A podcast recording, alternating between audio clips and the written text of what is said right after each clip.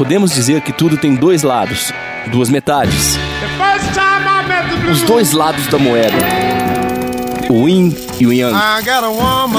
O dia, a noite.